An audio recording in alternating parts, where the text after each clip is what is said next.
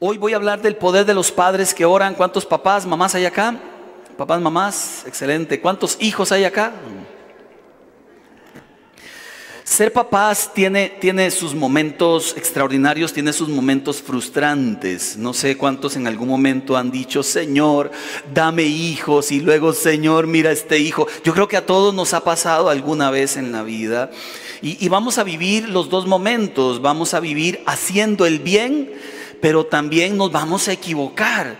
Me alienta muchísimo cuando, cuando veo al padre con el hijo pródigo y el otro hermanillo, me alienta mucho que los dos vivieron al mismo papá. Y, y, tuvieron los dos la misma bendición del papá y tuvieron los dos todo perfecto con el papá, pero uno de los dos tomó un camino equivocado. Esto me da una idea, ¿verdad? De que hay momentos donde usted puede tener el mejor papá del mundo, la mejor mamá del mundo, pero al final uno toma caminos equivocados a pesar de que en casa nos dieron el consejo correcto.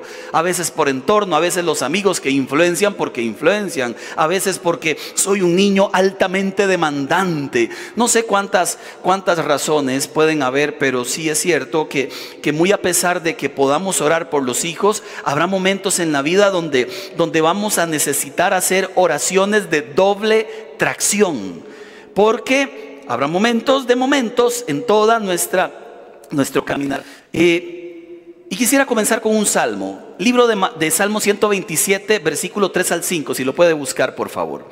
Libro de Salmos 127, verso 3 al 5. Dice la palabra de Dios ahí en el Salmo 127. Los hijos son una herencia del Señor. Los frutos del vientre son una recompensa. Como flechas en las manos del guerrero son los hijos tenidos en la juventud. Dichosos los que llenan su aljaba con esta clase de flechas. La primera gran lección que aparece allí es que es una bendición. Los hijos son una bendición. Amén. Los hijos son una bendición. Aunque a veces se porten más o menos, son una bendición. Son herencia de Dios, son recompensa de Dios. El segundo gran concepto es que la Biblia le compara a usted como si usted fuera un guerrero y a sus hijos como si fueran flechas. Esto significa que un guerrero toma la flecha, apunta y lanza. Nosotros debemos empoderar, acompañar, eh, orar, cuidar a nuestros hijos de tal forma que ellos lleguen hasta el lugar que Dios tiene predeterminado que ellos lleguen. Pero al mismo tiempo también hay otro tercer concepto ahí importantísimo. Dice la Biblia, dichosos los que se llenan de hijos. ¿Ha escuchado la frase de todo bebé viene con un sándwich de mortadela bajo el brazo? ¿Ha escuchado eso? Yo no sé quién dijo eso, pero en ningún lugar está. Lo cierto es que, que cuando vienen muchos, qué bendición. Cuando son poquitos, qué bendición. Tener hijos es una bendición. Aquí el asunto no se trata de los hijos o no hijos. Tener hijos es una bendición, siempre lo será. Aquí el asunto es cuál es el trabajo que como padres nosotros tenemos que hacer para protegerlos y cuidarlos. El principal es la oración. Debemos orar por nuestros hijos. Pero esta oración debe ir acompañada de una vida que muestre un ejemplo a ellos. Yo podría orar muchísimo por ellos, pero podría borrar todo lo que les he enseñado con mis acciones. Recuerda aquella frase que dice que no borre tu codo lo que escribe tu mano. Así era la frase. No sé, pero sonó bonita, ¿verdad? Que no, porque uno está escribiendo y sigue escribiendo y de momento va el codo haciéndole así, al final terminaste borrando en la pizarra todo lo que habías escrito. Y eso ocurre, porque ocurre porque hay momentos donde le decimos a los hijos todo lo que ellos tienen que hacer, pero nosotros no vivimos una, una vida digna de ser imitada. Es el papá que está fumando y le dice, ¿y usted cuándo fuma? Es la mamá que está viendo novelas y le dice a la hija, ¿y usted cuándo ve novelas? Entonces al final hay una desautorización por completo, porque por un lado le decimos todo lo que tienen que hacer y por otro no vivimos el, el modelo. Entonces en ese caso es muy difícil cuando oramos por ellos porque les damos un ejemplo que es contrario a lo que le estamos diciendo. Nuestros hijos ocupan nuestras oraciones y nuestro ejemplo Perdón, vea que está a la par y dígale, son las dos, no se haga, son las dos. Es la oración y el ejemplo, es la oración y el ejemplo, son las dos. Porque no es un asunto mágico, ahora Señor, tómalo, ahí te lo entrego. ¿Y usted qué está haciendo? No, Señor, te lo entregué a ti para que tú hagas. Es a usted que le toca hacer. A nosotros orar, clamar por ellos y darles el ejemplo de cómo llevar la vida correcta adelante. Dicho esto, Encontré en la Biblia la oración más extraordinaria que, he leído, que es la de Jesús por sus discípulos allá en Juan 17. Jesús ora por ellos y hace una oración que es digna de ser recordada, predicada, porque ella tiene muchos principios sobre los cuales nosotros podemos aprender para orar también por nuestros hijos y nuestras hijas. Juan 17, el primer gran principio que le quiero enseñar. ¿Por qué Jesús si era eh, el Hijo de Dios, pues actúa como padre en ese caso, digo yo, porque en Juan 14, 9 lo dice así. 14, 8 y 14, 9. Hay una conversación que tiene con Felipe y Felipe en algún momento le dice, Señor, muéstranos al Padre y con esto ya estamos tranquilos, ¿verdad? Con esto nos basta. Pero Felipe, pero Felipe, tanto tiempo llevo entre ustedes y todavía no me conocen. ¿Recuerda la segunda frase? El que me ha visto a mí, ha visto al Padre. Jesús en su caminar por esta tierra mostró a sus discípulos el corazón del Padre, los amó como el Padre, todo lo que él escuchaba del cielo era lo que transmitía a ellos. Jesús es la imagen del Dios invisible. Si usted quiere conocer al Padre, tiene que conocer a Jesús, porque toda la persona de Jesús muestra al Padre. Y cuando Jesús ora en la oración de Juan 17, está mostrando el corazón de un Padre de cómo oraría por sus hijos. Quiero enseñarle tres principios, aunque son como diez, voy a enseñarle tres principios de cómo orar por nuestros hijos. Juan capítulo 17, versículo del 1 al 10 en adelante. Después de que Jesús dijo esto, dirigió la mirada al cielo y oró así. Padre, ha llegado la hora. Glorifica a tu Hijo para que tu Hijo te glorifique a ti, ya que le has conferido autoridad. Primer gran principio, cuando ore por sus hijos, ore con autoridad.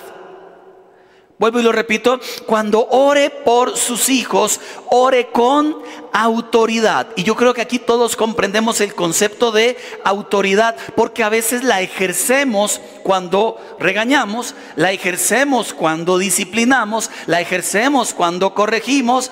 Inmediatamente le decimos, hijo, estudie todo, si no, no sale con sus amigos. Y ahí ejercemos la autoridad. ¿Verdad? Hijo, deje estar de malcriado con su mamá. Y ahí ejercemos la autoridad. Hijo, ¿qué es este desorden del cuarto? Mire, ¿cuántos le han dicho eso al hijo? Como que es histórico. ¿Cuántos nos dijeron eso a nosotros cuando éramos chicos, verdad? Es histórico. Y vamos de generación en generación repitiendo las mismas frases de nuestros padres. Lo voy a castigar, pero esto me va a doler más a mí que a ti. ¿Quién ha dicho eso? Oiga. Repetimos todas las cosas que escuchamos y vamos ahí de generación en generación repitiendo todo lo que, lo que escuchamos. Cuando me muera no me llore. Qué vacilones que somos, ¿verdad? Pero usamos autoridad en momentos determinantes en casa para formar a nuestros hijos. Usamos autoridad para corregirlos, regañarlos. Usa esa misma autoridad cuando ora. Cuando ora por ellos, para empezar, ore por ellos. Y cuando ore, use la autoridad que Dios a usted le ha dado. Jesús cuando hablaba, hablaba como quien tenía autoridad. Cuando ministraba a los discípulos, lo hacía con autoridad. Cuando corregía, lo hacía con autoridad. Y cuando oró, oró con autoridad. Le cuento que en el Antiguo Testamento pasó algo muy lindo. Los, los, padres que oraban por sus hijos y bendecían a sus hijos, la voz de ellos era como estar escuchando la voz de Dios mismo. Esto significa que, que, una bendición de un padre era tan apetecida porque lo que ese papá dijera casi que se cumplía. Era Dios hablando a través de ese papá. Le cuento una, una, una oración del Antiguo Testamento. Génesis 48 versículos 15, versículos 16.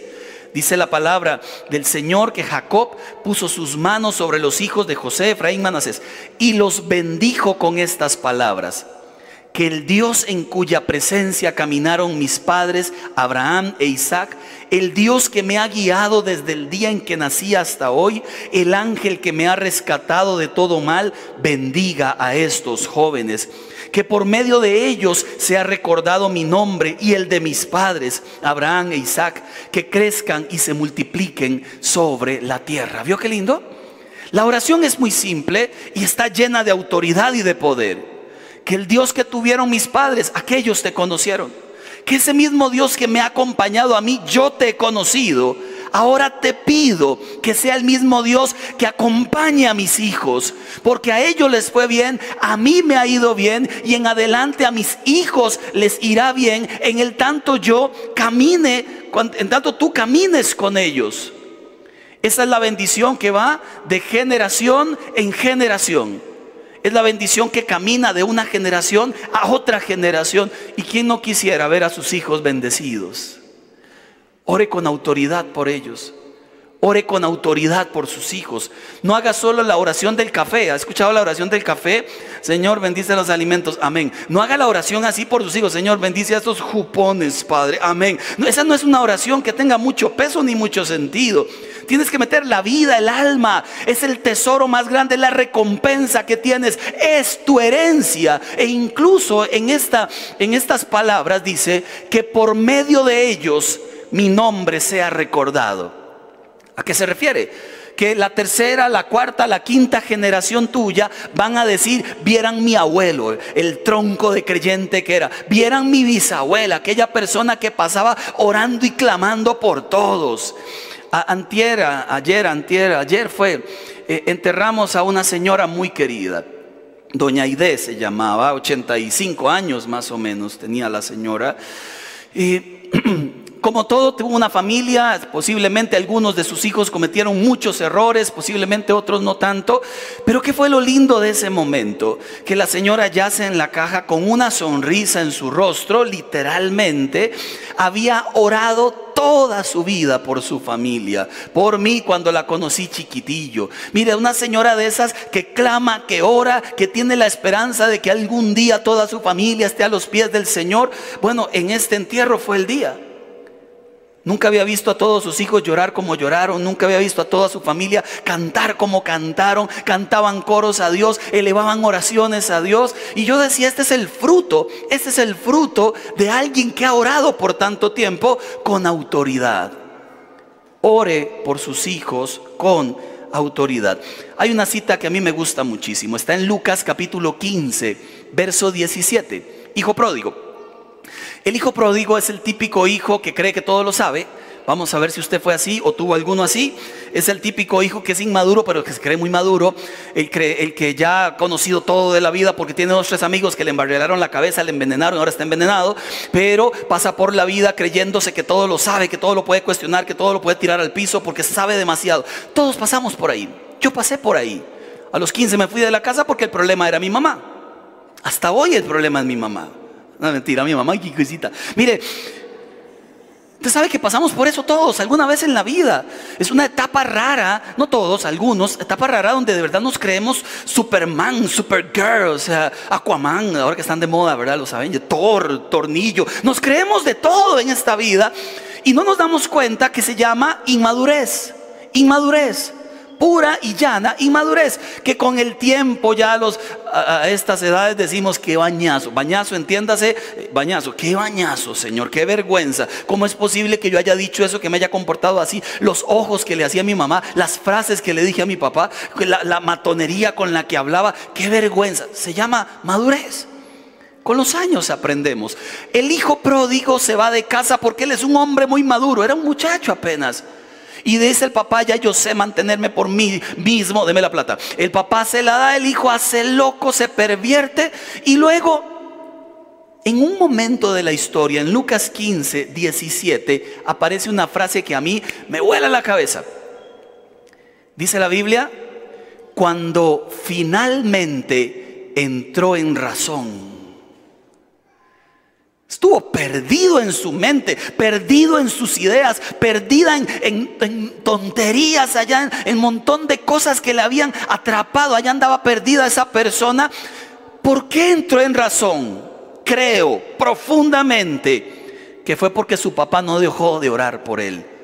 Y tarde que temprano aquella oración fue escuchada en el cielo. ¡Pum! Llegó el bombazo del cielo. Y este muchacho que toda la vida había visto la vida al revés, ahora la vio con los ojos del cielo. Allí abrió los ojos y dijo, ¿qué he estado haciendo? Este no es mi llamado, esta no es mi vida, ¿qué me pasa? Y por otro lado, había un padre con autoridad diciendo, tarde que temprano volverá, es tu hijo, Señor, tarde que temprano volverá a tus pies, es un bendecido de Dios, no importa lo que haga, oro con autoridad por él, porque es tu hijo, Señor. Y despertó el muchacho y volvió a casa, claro, golpeadísimo porque las consecuencias son consecuencias. Y hay oraciones que hacemos por ellos donde ellos van a aprender con la instrucción y hay otras donde van a aprender con el golpe. Aunque no quisiéramos que se golpeen, algunos se golpearán en la vida. Hay una frase bellísima en la Biblia, Dios de, el Dios que mueve montañas, dijo Jesús, dile a esta montaña, quítate. Si tienes fe, la montaña se quita. Pero que no te impresione la montaña. Que no te impresione el hijo en, lo que esté viviendo. Que te impresione el Dios que tiene en, sus manos a tu hijo. Que es diferente, completamente diferente. Tarde que temprano las etapas pasan y quedan los padres fortalecidos en su fe. Ore con autoridad. Ore con autoridad. Usted tiene la autoridad de Dios.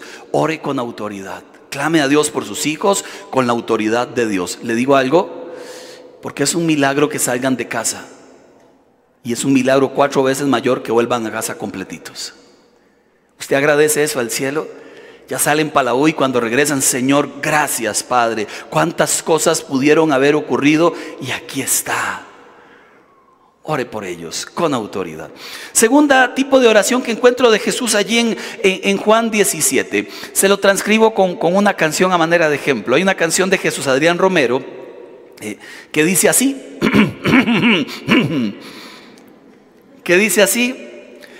Pero un día se irán de casa y entre sus cosas llevarán un pedazo de mi vida que jamás regresará Mientras tanto quiero darles tantas cosas, quiero darles tanto amor, tanta atención y enseñarles cada día su importancia y su valor.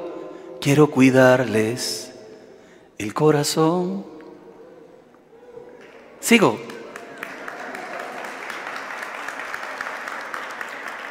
Algún día cruzan la puerta. A veces son más chiquitillos cuando la cruzan.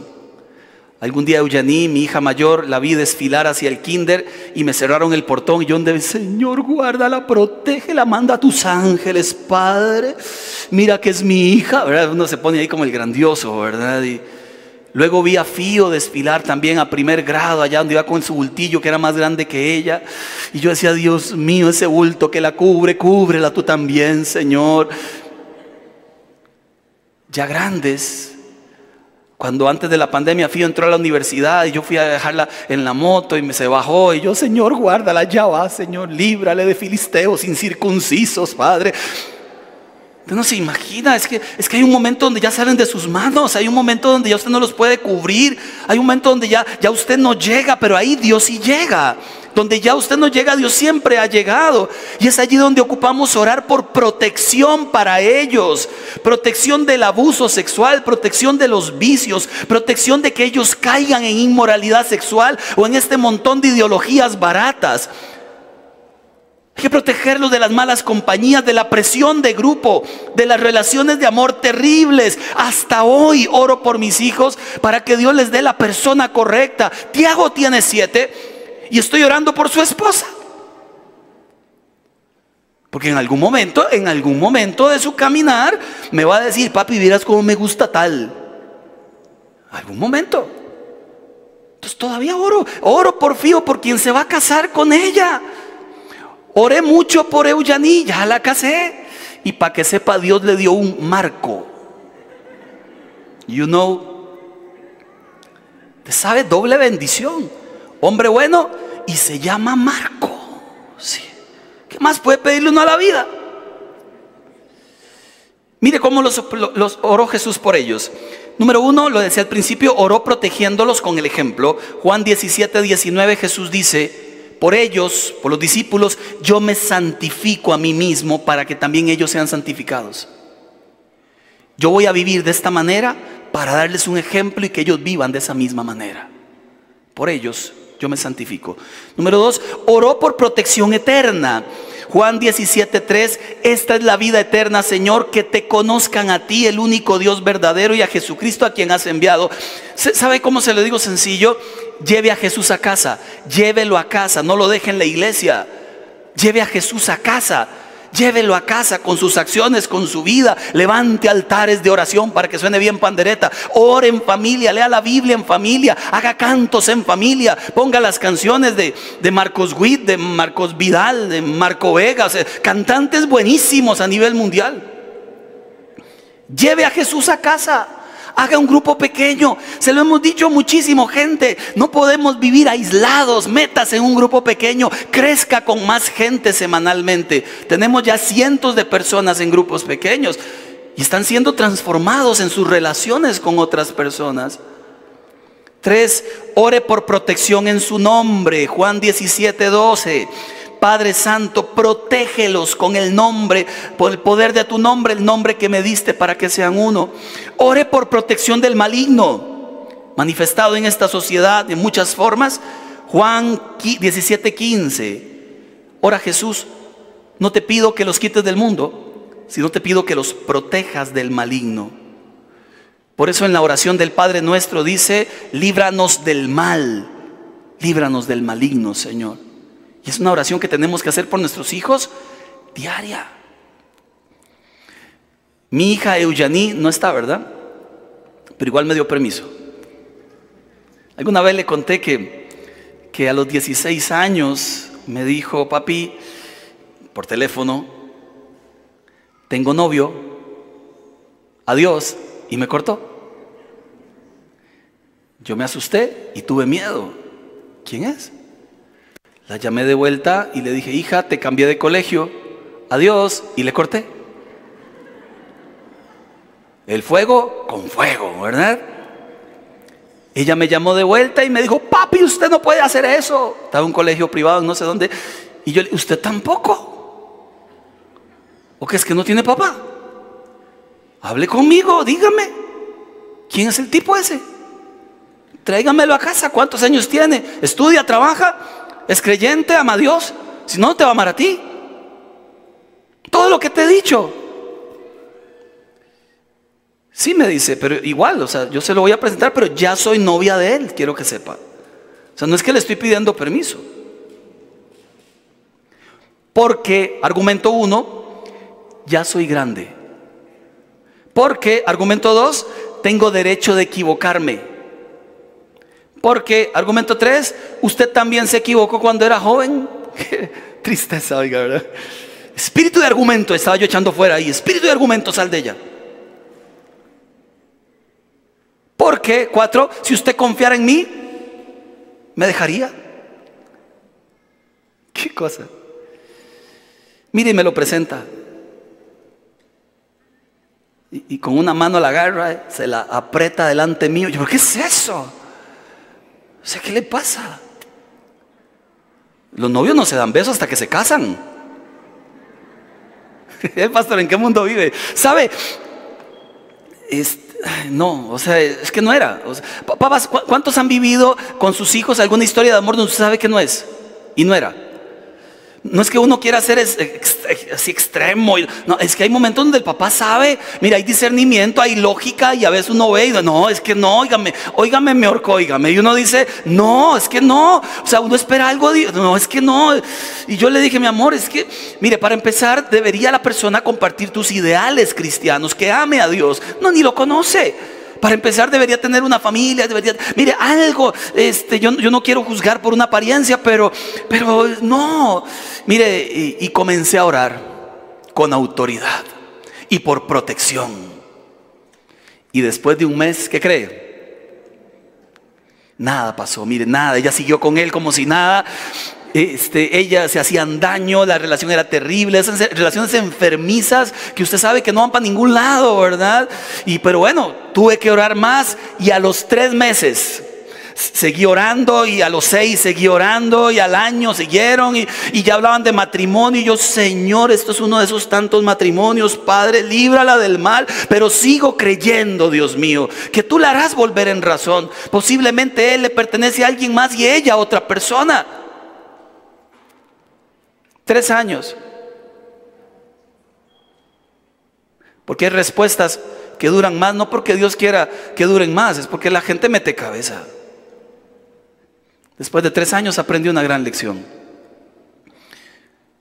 Cuando la estaba casando con Marco, el año pasado, antepasado, verla entrar allí con su vestidillo, con las gotas que le caían porque hasta medio llovió, garuó, apenas como para hacer las fotos perfectas. Se me paró al frente con su novio y dije, buenas tardes, qué cosa horrible, oiga se me salieron las lágrimas.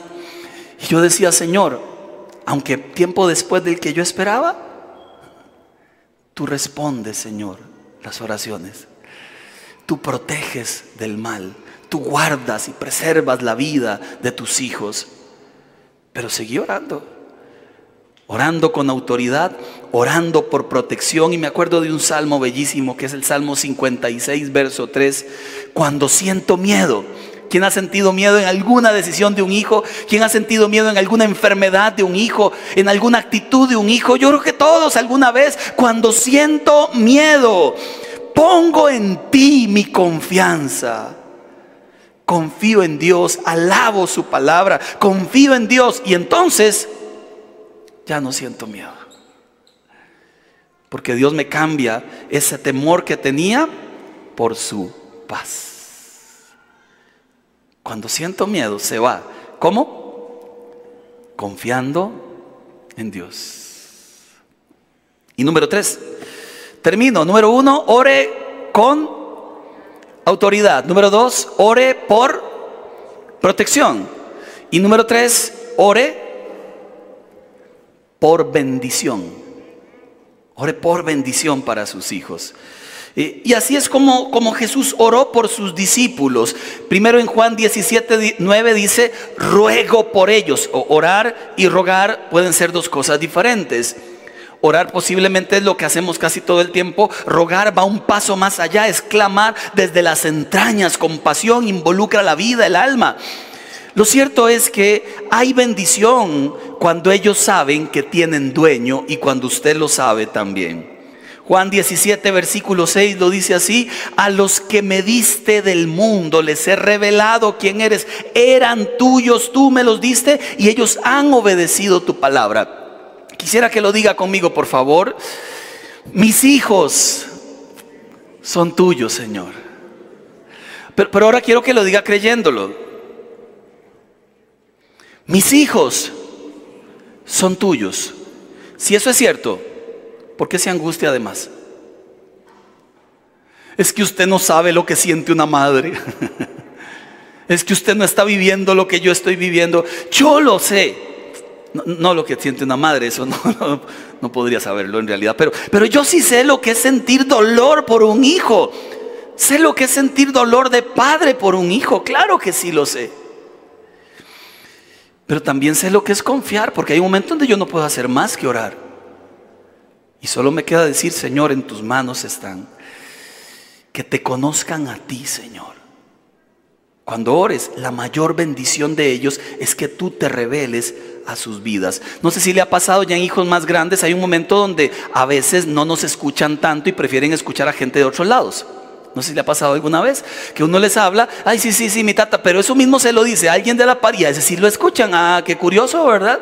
A mí pasa mucho. Yo escucho muchos hijos que ahí en los pasillos me agarran, pastor, un consejo. Ya habló con su papá, no, con él no. ¿Y por qué habla conmigo? No, es que con usted es muy tuanis, muy, muy tuanis y te hacen la mueca así, qué sé yo. Y su papá es igual. Porque al principio ni también eh, no hablaba conmigo las cosas importantes, las hablaba con el pastor de jóvenes. ¿Cuál era eso? Santa pero cólera. La bendición está en que escuchen tu consejo. La bendición está en ser cuidados por la mano de Dios. Juan 17, 12, los cuidé, dice Jesús, y ninguno se perdió, a menos el que estaba destinado a perderse, Judas, pero ninguno se perdió. ¿Sabe qué significa esto? Es como el ejemplo de los mineros en Chile. ¿Se acuerda aquellos mineros que quedaron atrapados allá en profundidades de la tierra terribles? Hicieron lo que tenían que hacer para rescatarlos. Cuando un hijo toma un camino diferente, un padre hace lo que tiene que hacer para rescatarlo, lo que sea.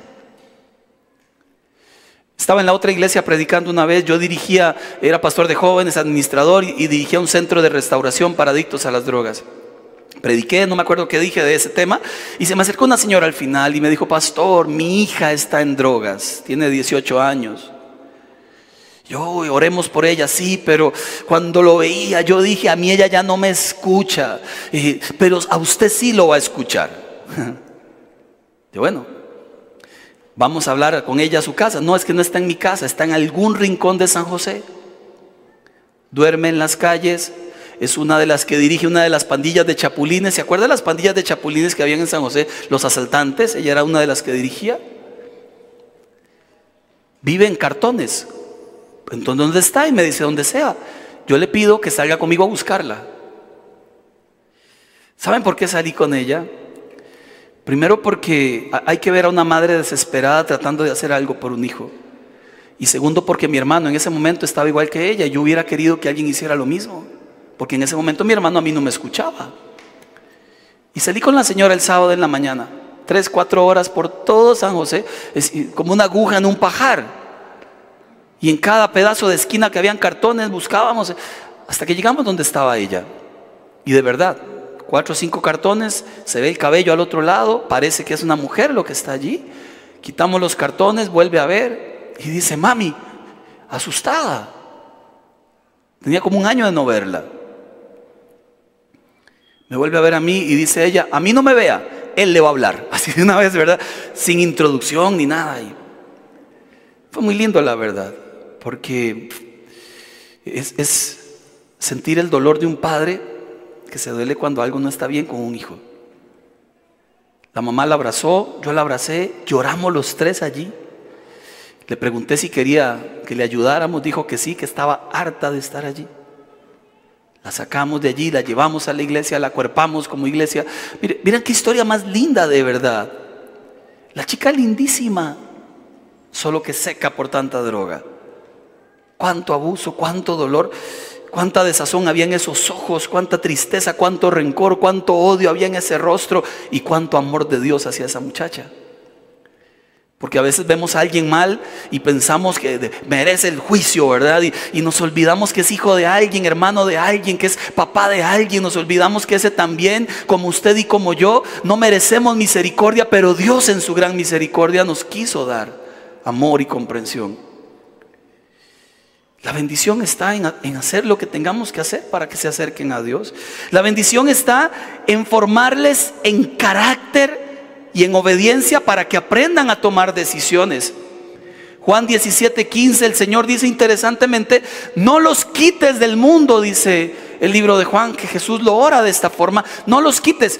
La idea no es sacarlos del mundo, la idea es enseñarles a tomar decisiones en medio de este mundo.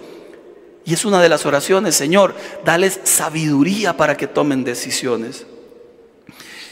Y una de las más lindas, Juan 17, 13, ahora voy a ti, mientras estuve con ellos en este mundo les dije muchas cosas para que estuvieran llenos de mi alegría.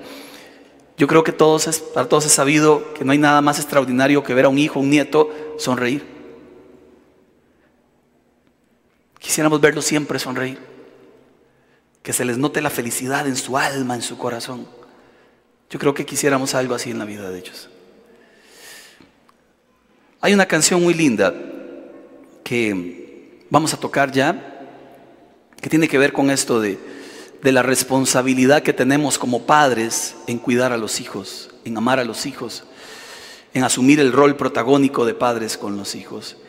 Hoy le voy a hablar a tres tipos diferentes de personas. Porque mientras usted me escucha, hay muchos acá que posiblemente como yo no tuvieron un papá que orara por ellos. Yo tuve una mamá que oró por mí, no un papá. Hay muchos aquí que posiblemente sí tienen papás extraordinarios que están en casa, pero, pero que con Dios no tienen ninguna relación.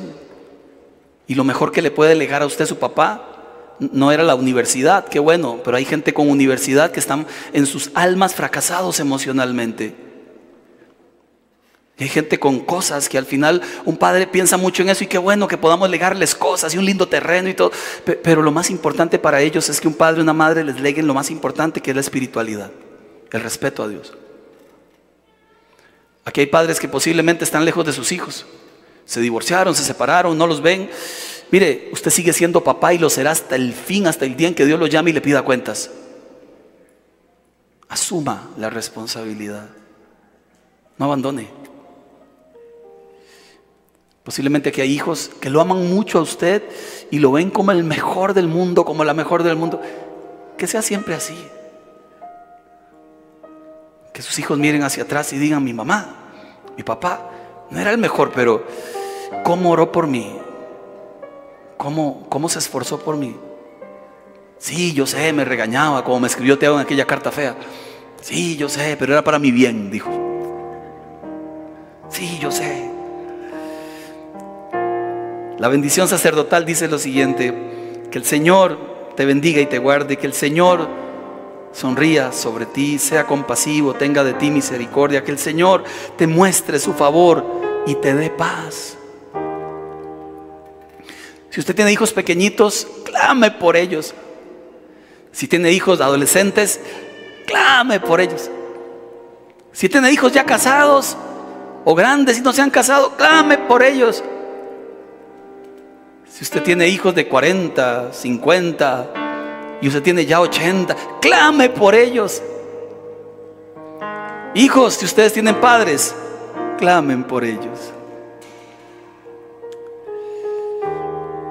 Siempre he creído que no es tanto lo que nos ocurrió de aquí para atrás, es tanto lo que podamos construir de aquí adelante.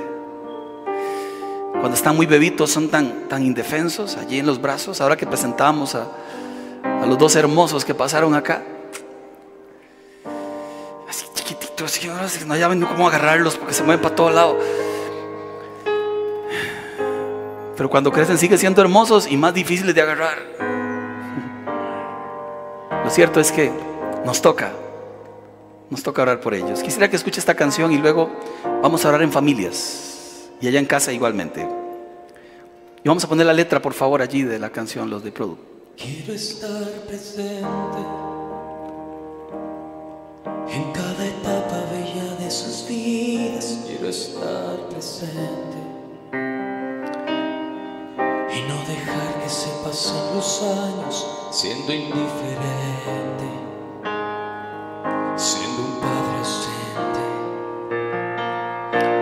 estar presente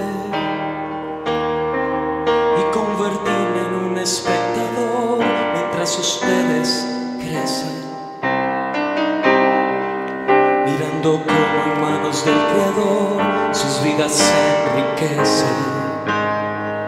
Nada quiero perderme, quiero estar presente.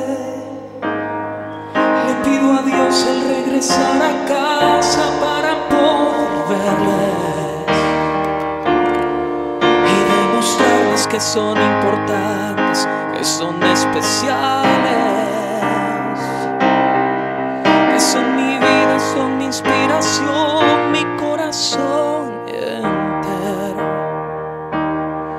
que son como una dulce melodía que me canta el cielo quiero estar presente. Uh, quiero estar presente. En cada etapa bella de sus vidas, quiero estar presente. Y dejar que se pasen los años siendo indiferente. Siendo un padre ausente. No, quiero estar presente espectador mientras ustedes crecen, mirando como en manos del Creador sus vidas se enriquecen. Nada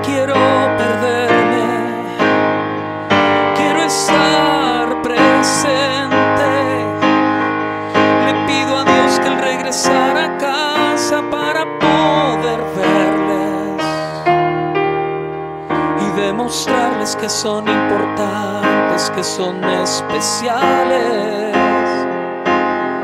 que son mi vida, son mi inspiración, mi corazón entero, que son como una dulce melodía que me canta el cielo. Quiero estar presente.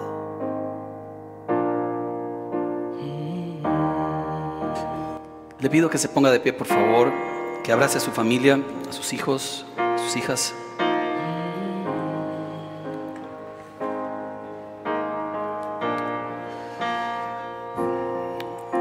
Señor, queremos orar en esta mañana. Primero darte gracias por la familia. Sea que esté papá o no, sea que esté solo papá o abuelo, que esté solo hermano o hermana. Quiero darte gracias, Señor, por, por tanta gracia derramada, por tanto amor derramado. Quiero darte gracias, Señor, porque hasta hoy has tenido misericordia de nosotros. Porque si estamos juntos en pie todavía, es por tu gracia, es por tu misericordia. Papá, le invito a que ore. Tomamos la autoridad del cielo y suplicamos tu protección sobre nuestros hijos. Suplicamos tu bendición sobre ellos. Que crezcan en el temor de Dios. Que crezcan haciendo lo que es correcto y justo. Que abra sus corazones aquellos lugares donde no podemos llegar, que llegues tú, Señor. Que seas tú, Señor, el que les ilumine el camino y les haga sentir el amor que a veces nosotros no somos capaces de dar. Que tú les guardes sus corazones, que les guardes del mal, de mentiras del enemigo, que les guardes de influencias negativas, Señor. Por favor, Padre, en el nombre de Jesús, queremos que tú los protejas. Que el Dios que yo he conocido, ellos le conozcan también. Que el Dios que me ha bendecido bendiga a nuestros hijos también, Señor. Oramos, Dios mío, para que el hijo que esté lejos se acerque otra vez. Para que el padre que esté lejos se acerque de nuevo. Oramos para que el vacío del corazón de muchos hijos hoy pueda ser llenado por los brazos de amor, para que el hijo que ha tenido papá y mamá viva en gratitud con ellos, Señor. Oramos para que tu sanidad llegue aún al corazón más herido que pueda haber. Y oramos para tomar la decisión de estar presentes sea que estén pequeñitos, que hayan crecido, ya no estén en casa, que nuestras oraciones les acompañen siempre, que al final terminen su carrera y la terminen bien, Señor. Oramos, Padre, suplicando tu amor sobre ellos. En el nombre de nuestro Señor Jesús. Dele un fuerte abrazo ahí a su familia. Dele un fuerte, fuerte abrazo a su familia.